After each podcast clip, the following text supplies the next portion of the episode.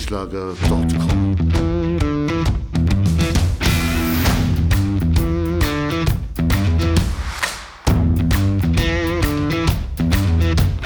Energie für Körper und Geist. Der Podcast für dich und andere Menschen, die mehr aus ihrem Leben machen wollen.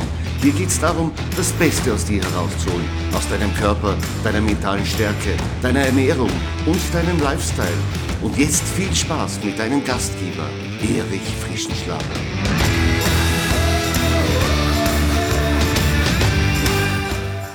Herzlich willkommen bei der Podcast-Folge 25.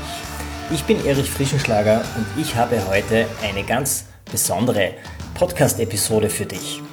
Wenn du immer schon einmal Tipps haben wolltest von einem Trainer, der mit echten Superstars trainiert, dann bist du heute goldrichtig bei mir. Ich habe nämlich letzte Woche am Hochkönig bei einem wunderschönen Panorama den Fitnesscoach und Physiotherapeuten Gernot Schweizer getroffen. Er hat nicht nur Marcel Hirscher zu seinen acht Weltcup-Kugeln begleitet, er ist auch zuständig für die Gesundheit und für die Fitness von Manuel Feller oder von Max Franz. Im November hat er auch ein Buch herausgegeben mit dem Titel Bewegung, ein Plädoyer für eine gesunde Gesellschaft. Und das ist jetzt schon ein Bestseller, kann man so sagen. Ich habe mit Gernot Schweizer ein wenig geplaudert und wir haben versucht, Antworten auf folgende Fragen zu finden. Was kann die Physiotherapie für die Gesundheit von Spitzensportlern und Freizeitsportlern leisten? Warum hat Gernot Schweizer das Buch Bewegung ein Plädoyer für eine gesunde Gesellschaft geschrieben? Welche Auswirkungen hat Bewegungsarmut eigentlich auf deinen Körper und warum wird unsere Gesellschaft immer kranker? Weiters hörst du über die Problematik von Degenerationserscheinungen von älteren Menschen, die aber inzwischen immer früher diagnostiziert werden. Du lernst, wie du der Sitzfalle entgehst und wie du mehr gesunde Bewegung im Alltag umsetzen kannst. Und warum es so ungeheuer wichtig ist, am Arbeitsplatz auch öfters mal zu stehen. Wir haben uns auch über das Bildungssystem und über Erziehung unterhalten und darüber, warum Eltern dem Sport einen größeren Stellenwert vermitteln können in der Erziehung, als es das Bildungssystem jemals tun kann warum ein guter Sportunterricht länger dauern sollte als eine Stunde und warum die Bewertung mit Noten durchaus Sinn macht. Und warum Schuldzuweisungen an Trainern und Pädagogen bei Verletzungen im Sport extrem kontraproduktiv für das Konzept einer gesunden und bewegten Lebensführung sind. Wenn du in diesen Fragen interessiert bist, dann bleib dran beim Interview mit Gernot Schweizer. Eine Sache noch, die ich dir verraten möchte, wenn du auf meine Website beim Artikel vorbeischaust, dann hast du die Möglichkeit, eines von fünf Büchern von Gernot Schweizer zu gewinnen. Wie das genau funktioniert, erfährst du im Artikel. Schau einfach in die Show Notes, ich habe ihn dir dort verlinkt. Und jetzt wünsche ich dir viel Spaß mit dem Interview.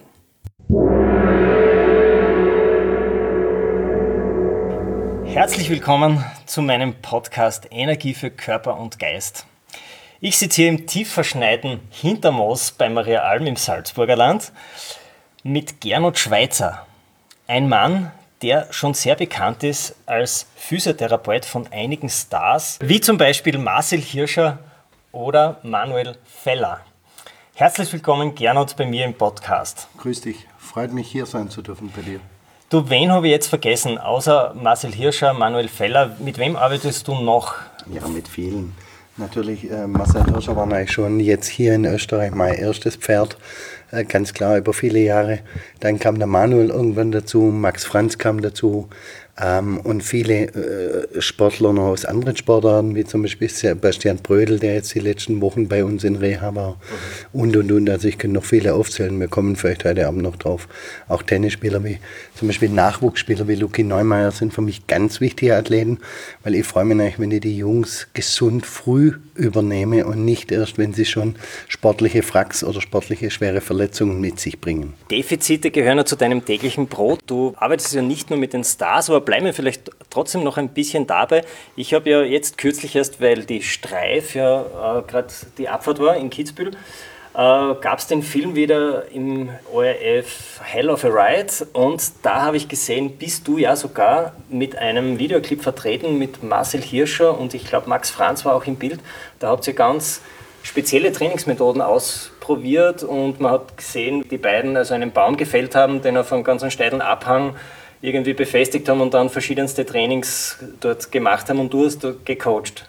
Ja, also bei dem Film, den Gerald Samina als Regisseur und Filmteam gedreht hat mit Servus TV und mit dem Skiclub Kitzbühel, äh, war eigentlich alles, was die äh, sportliche Seite angeht, alles, was die Bewegungsseite angeht, außerhalb des Skis, war eigentlich bei uns gedreht. Wir haben vier Wochen bei uns Dreharbeiten gehabt und es war sensationell natürlich zeigen zu dürfen, wie wir individuell mit Marcel, mit Manuel, mit, mit äh, Max Franz und diesen Jungs trainieren. Es war für mich dann auch das ganz, ganz Interessante, das erste Mal in einer Verfilmung klarzustellen und bewusst zu machen, den Unterschied zwischen Abfahrtstraining im Sommer und Riesenslalom, Slalomtraining. Also auch diese Differenzierung, die ich nicht ganz enorm mache in meinem Training, waren ganz aktuell darzustellen und haben unglaublich viel Spaß gemacht, klar. Mhm. Und natürlich, wenn wir dementsprechende Ideen entwickeln oder wenn ich neue Trainingsmethoden oder neue Trainingsgeräte entwickle, vieles kann man ja nicht kaufen, frage ich schon mal die Jungs, ob sie mir helfen. Und wir haben wirklich Bäume gefällt, wir haben wirklich äh, gewisse Geräte uns selber gebaut aus Holz oder aus Metall zusammenschweißen lassen doch machen wir schon, dass ich die Sportler versuche, in unserem Alltag des Trainings mit individuellen Arbeiten mit einzubeziehen. Kannst du aus deinen speziellen Trainings, die du dann mit extremen Experten eigentlich durchführst, auch ähm, Rezepte herausfiltern, die du mit ähm, Normalverbrauchern durchführst, die ja auch zu dir kommen mit körperlichen Defiziten? Ja, sicher. Also jegliche physikalische, biomechanische, kinematische Grenze hole ich mir beim Sportler. Also alles, was ich mit dem Normalpatient mache, wird weiter gesteigert bis in den Spitzensport. Also als Trainer arbeite ich eigentlich ganz arg ähnlich wie in der Physiotherapie, in der Reha. Ich habe noch nie die große Freude daran gehabt, Physiotherapie nur passiv auf einem Therapiestuhl oder auf einer Therapieliege durchzuführen, sondern für mich fängt Physiotherapie da an, wo wir aktiv wieder in die Erholung gehen, in die Dynamisierung, in die motorische Steuerung, in die Brain Kinetic, in all diese Themen, die heute gern vernachlässigt werden. Man geht zum Physio, wird ein bisschen massiert, ein bisschen Lymphdrainage, kriegt ein bisschen manuelle Therapie oder sonst was. Das ist mir absolut zu wenig. Da war ich nicht mehr zufrieden. Ein Gelenk eine Wirbelsäule ist standstabil oder auch ein neurologisch geschädigter Mensch braucht diese Aktivität. Und beim Sportler kann ich mir ganz viel wissenschaftlich abschauen, kann mir ganz viel holen. Zu was wäre der Mensch im letzten Stadium in der Lage? Und dann fange ich ganz weit unten an. Klar. Das heißt, du arbeitest in der Physiotherapie schon als prophylaktisch für, damit spätere Schäden vielleicht gar nicht eintreten? Ja, prophylaktische Arbeit in der Physiotherapie mit dem Sportler würde ich so nett sagen, weil in dem Moment, wo er Physiotherapie braucht, hat er eigentlich meistens schon Probleme. Außer wenn man jetzt in der Physiotherapie die regenerativen Phasen, die Erholungsphasen und auch diesen Wellnessbereich mit einbeziehen würden, die wir natürlich mit unseren Profisportlern auch durchführen. Aber ich würde schon sagen, ich habe aus der Physiotherapie eigentlich die degenerativen Erkrankungen des Menschen alle kennengelernt und habe meine allerersten Sportler vor 30 Jahren vom Deutschen Fußballbund und so, waren natürlich Sportler, die schon mit Degenerationen kamen, wo ich natürlich arbeiten musste in meinem Gehirn, was kann ich verändern, dass die nicht mit 30 schon fix und alle sind in Gelenken, mit arthrotischen Veränderungen, mit degenerativen Veränderungen oder mit muskulären schwersten Schädigungen oder mehreren Zähnenabrissen, die ich eigentlich ganz klar sagt, die sind vermeidbar, wenn wir jung und früh mit dem Sportler richtig anfangen. Und da hat mir natürlich die Physiotherapie ganz arg viel gebracht, weil ich konnte aus der Krankheit in die Gesundheit hineinarbeiten. Und diese Konzepte könnte man jetzt auch auf normale Menschen, die keinen Leistungssport machen, umsetzen, in ja. einem anderen Level. Ja, selbstverständlich. Also äh, fast jede Übung, kann, die wir mit einem Profisportler machen, kann ein normaler Mensch auch machen. Ähm, natürlich immer andere Level, in anderen Wiederholungszahlen, mit anderen Widerständen, auf einer anderen Gewichtsebene und, und, und, und, und. Aber zum Beispiel viele, viele Übungen, die ich mit meinen Profis mache, sind nur mit dem eigenen Körpergewicht. Da kann jeder normale Mensch auch hinkommen. Wir sprechen jetzt nicht vom Gewichtheben oder Kreuzheben mit weiß Gott wie viel Kilo, aber wir sprechen beim normalen Training könnte der Normalo fast die gleichen Übungen machen. Natürlich gehen wir dann in spezifische Übungen in der Koordination oder extreme Übungen mit Balance, die der Normalo normale Mensch, wenn er sie nicht hart sich erarbeitet, nicht macht. Wir müssen dann immer beim normalen Mensch überlegen, wo ist die Grenze? Wo sind die Differenzierungen zwischen Spitzensport und normalem Sport? Was braucht der Skifahrer, der normaler Skifahrer ist als Freizeitskifahrer? Und wo sind dem seine Grenzen, wo er mit Üben aufhören darf, wortwörtlich? Und wo fängt es beim Spitzensportler an und wo sind dort die Grenzen? Mhm. Das ist eine Riesendifferenzierung. Du hast ja ein Buch geschrieben, das nennt sich Bewegung, ein Plädoyer für eine gesunde Gesellschaft. Äh, ich habe es gelesen inzwischen, ja, als Vorbereitung für dieses Interview. Und aus meiner Sicht betrachtest du Bewegungsdefizite aus dem äh, Blickwinkel des äh, Physiotherapeuten und prangerst an eine bewegungsarme Gesellschaft, die ja real auch existiert. Also wir haben ganz viele Schreibtischarbeiter, die im Schnitt nur mehr 2000 Meter gehen am Tag, wobei unsere Vorfahren 20 Kilometer am Tag gegangen sind. Wir sprechen fast nicht mehr von 2000 Metern. Die Zahl wäre wunderschön, wenn wir die hätten. Wir ja. sprechen von 400 bis 600 Metern maximal am Tag. Was hat dich bewogen, dieses Buch zu schreiben? Bewogen, das Buch zu schreiben, hat mich deswegen, weil ich seit 30 Jahren zuschaue. Dann bin ich Bundeskoordinator für Bewegung und Sport, fühlte mich nachher auch von meiner ehrenhaften Verpflichtung, die ich im Ministerium habe, verpflichtet, hier etwas zu tun, äh, um die Bevölkerung aufzuwecken. Ich glaube, wir kommen mit Sportübungen, Sport-Apps und ähnlichen Dingen überhaupt nicht mehr voran. Äh, es gibt ungefähr eine Million Bücher von Yoga bis zu Tai Chi, bis zu weiß Gott was, bis zu Wirbelsäulentraining und, und, und, und, und Kinderturnen in allen Richtungen. Es wird nicht durchgeführt. Die Bewegung wird nicht mehr gelebt, die Bewegung wird nicht mehr durchgeführt.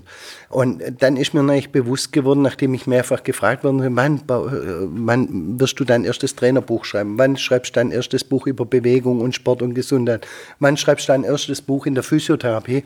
Habe ich gesagt, Leute, schaut ins Internet, es gibt Tausende. Was geschrieben werden muss, ist ein Bewegungsbuch für die Menschen draußen, ein Bewusstmachungsbuch, was ihnen durch fehlende Bewegung an Mangel entstehen wird. Was passiert durch fehlende Bewegung nicht nur im Geiste oder nicht nur im Körper, sondern Geist und Körper im Zusammenhang. Wir kriegen doch heute Menschen gar nicht mehr über Bewegung für Körper, außer sie sind in der Phase, wo sie einfach versuchen, irgendein Schönheitsideal zu erfüllen. Also da möchte ich aber nicht hin mit meinem Buch.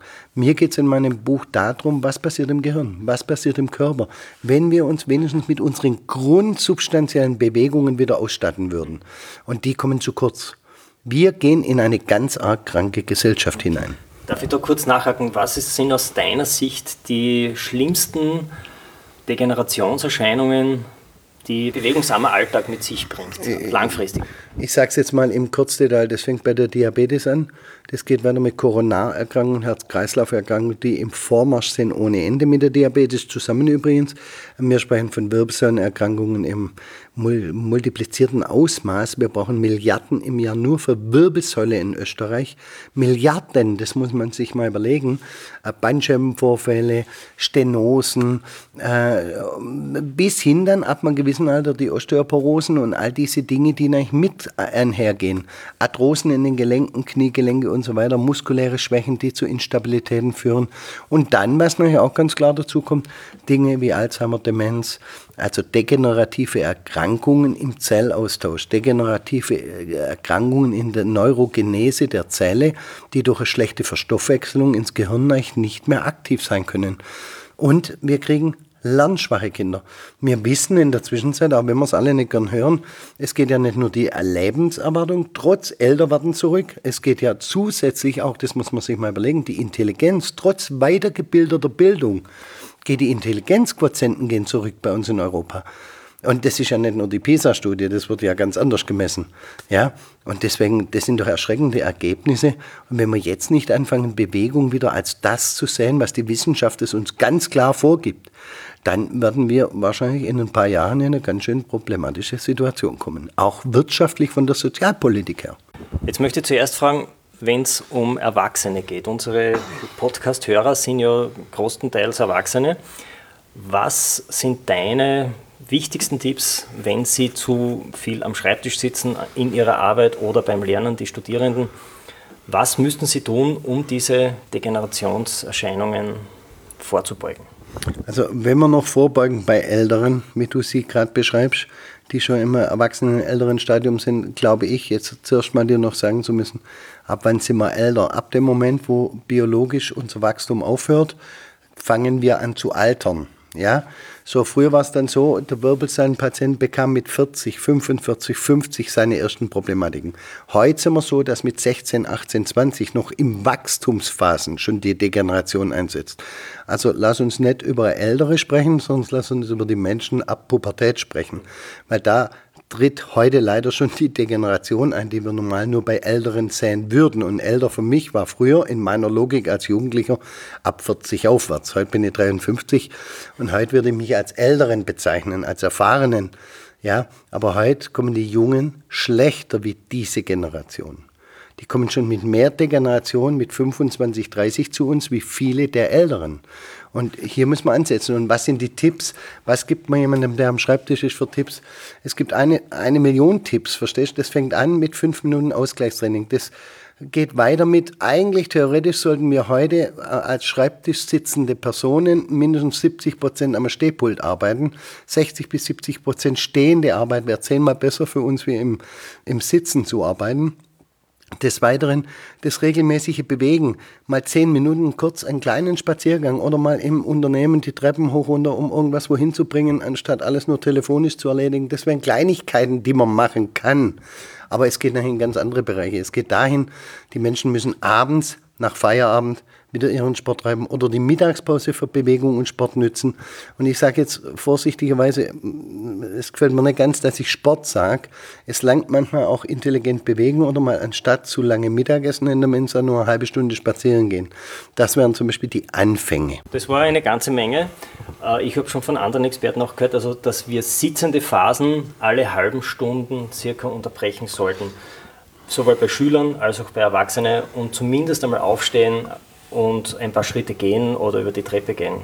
Kannst du das unterstreichen? Ja, natürlich kann ich das unterstreichen. Ich sage nicht umsonst, 70 Prozent vom Tag sollte man am Stehpult arbeiten. Das wäre zehnmal gesünder.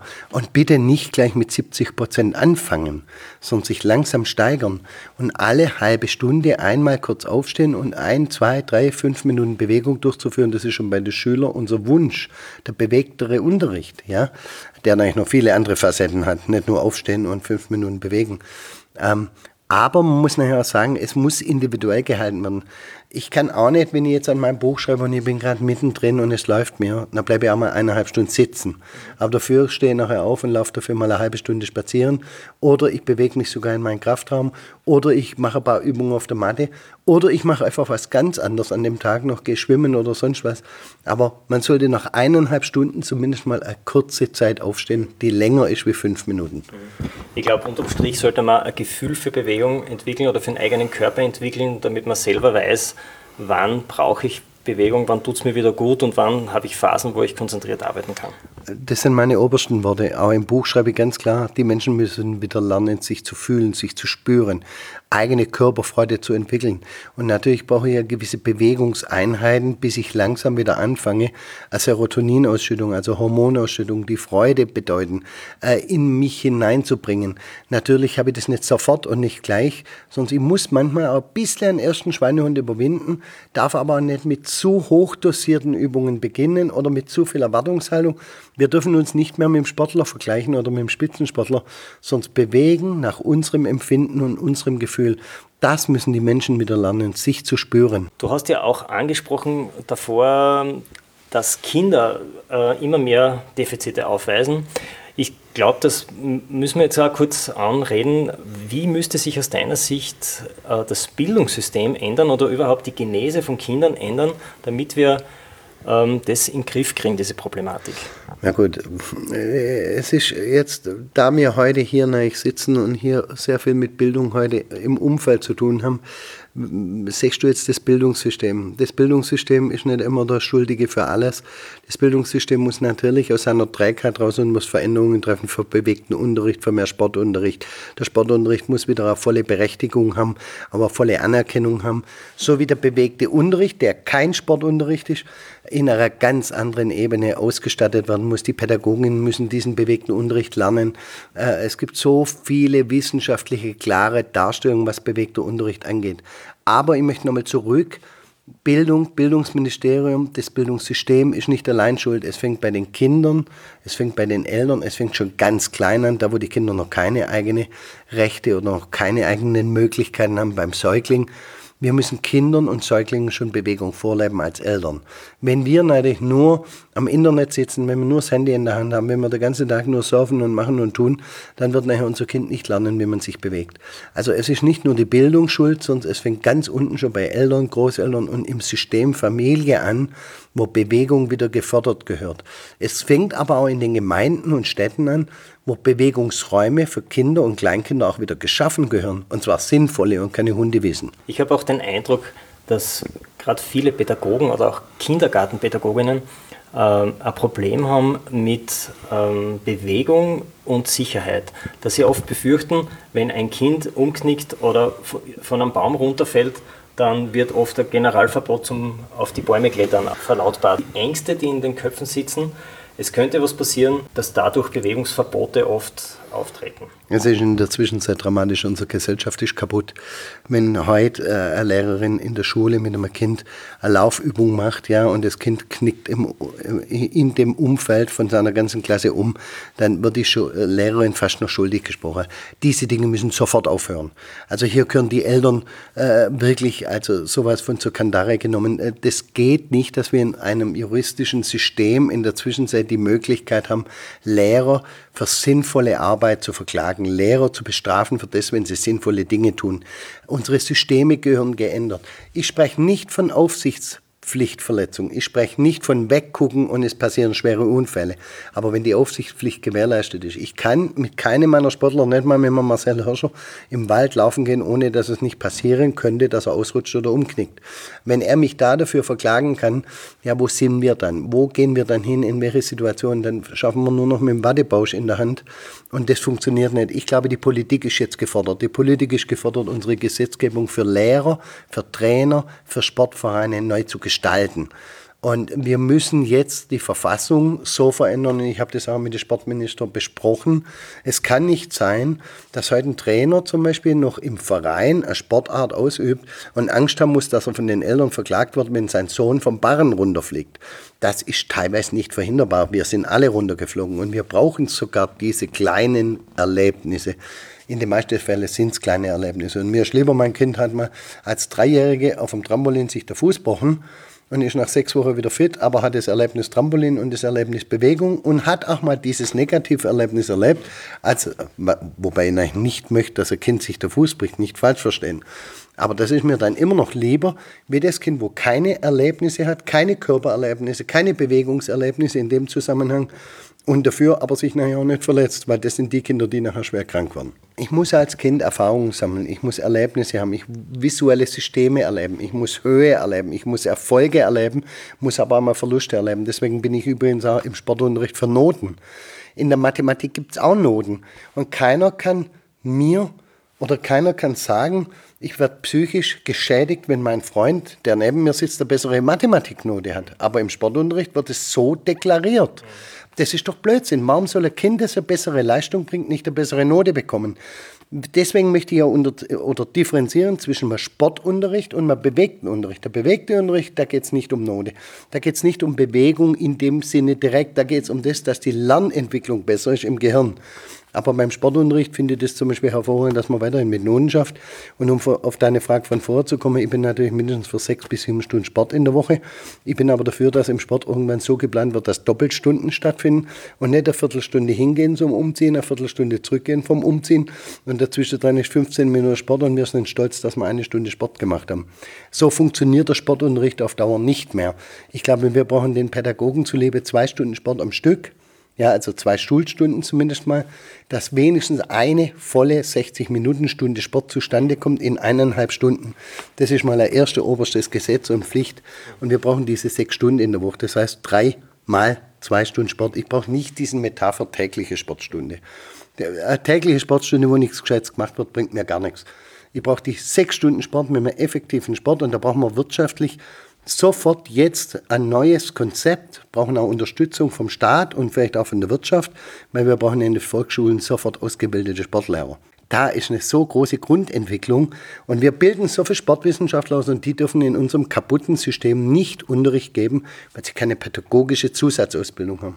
Sind aber dabei die besten Lehrer wahrscheinlich, die wir haben könnten im Volksschulunterricht im Sport. Da frage ich mich, wo geht's hin? Wann sind wir soweit, was zu verändern? Und bereit zu sein, was zu verändern, bedeutet, ich brauche jetzt auch den Druck aus der Bevölkerung, die Hilfe aus der Bevölkerung. Also deine Meinung ist auch, äh, die Dosis vom Schulsport gehört erhöht. Da bist du nicht alleine, der das fordert. Da gibt es ganz viele Stimmen. Und wenn ich das davor noch kurz zusammenfassen darf, was den Umgang mit Sicherheit betrifft, da habe ich einen sehr schönen Satz einmal gelesen, nur wer mit kleinen Risiken äh, umgehen lernt, gewinnt langfristig an Sicherheit. Und das ist, glaube ich, eine gute Zusammenfassung ja. für das, was du gesagt hast. Gibt es vielleicht am Abschluss noch etwas, was ich dich nicht gefragt habe, aber was du noch gerne sagen möchtest? Ich finde es super, dass wir das jetzt gemacht haben. Ich hoffe, dass es viele Leute hören. Ich wünsche mir auch ganz viel Resonanz aus dem, was wir hier heute gemacht haben und hoffe, dass wir die Bevölkerung aufwecken, äh, sich wieder bewusst zu werden, wie gut Bewegung ist, ohne dass es in Leistungssport enden muss. Wir brauchen uns nicht belasten. Wir wollen uns bewegen und dafür ist der Mensch ausgelegt und übrigens auch dafür geboren. Ich finde es toll, wenn wir es heute schaffen, die Bevölkerung so weit zu bringen, dass sie versteht, Bewegung wäre eine ganz sinnvolle Sache und das vielleicht nicht nur an sich selber, sondern auch in der Familie und im Freundeskreis wieder viel mehr propagandiert. Eine allerletzte Frage noch. Wenn du die Möglichkeit hättest, an alle Menschen da draußen eine Nachricht auf das Smartphone zu schreiben, eine kurze, was würdest du ihnen mitteilen? Ganz einfach, was ich in mein Buch reinschreibe, bei jeder Widmung, Bewegung ist Leben. Lieber Gernot, ich danke dir für das Gespräch. Ich hoffe, wir haben wieder mal Gelegenheit, über dein Thema zu plaudern, Bewegung. Ich danke auch. erichfrischenschlager.com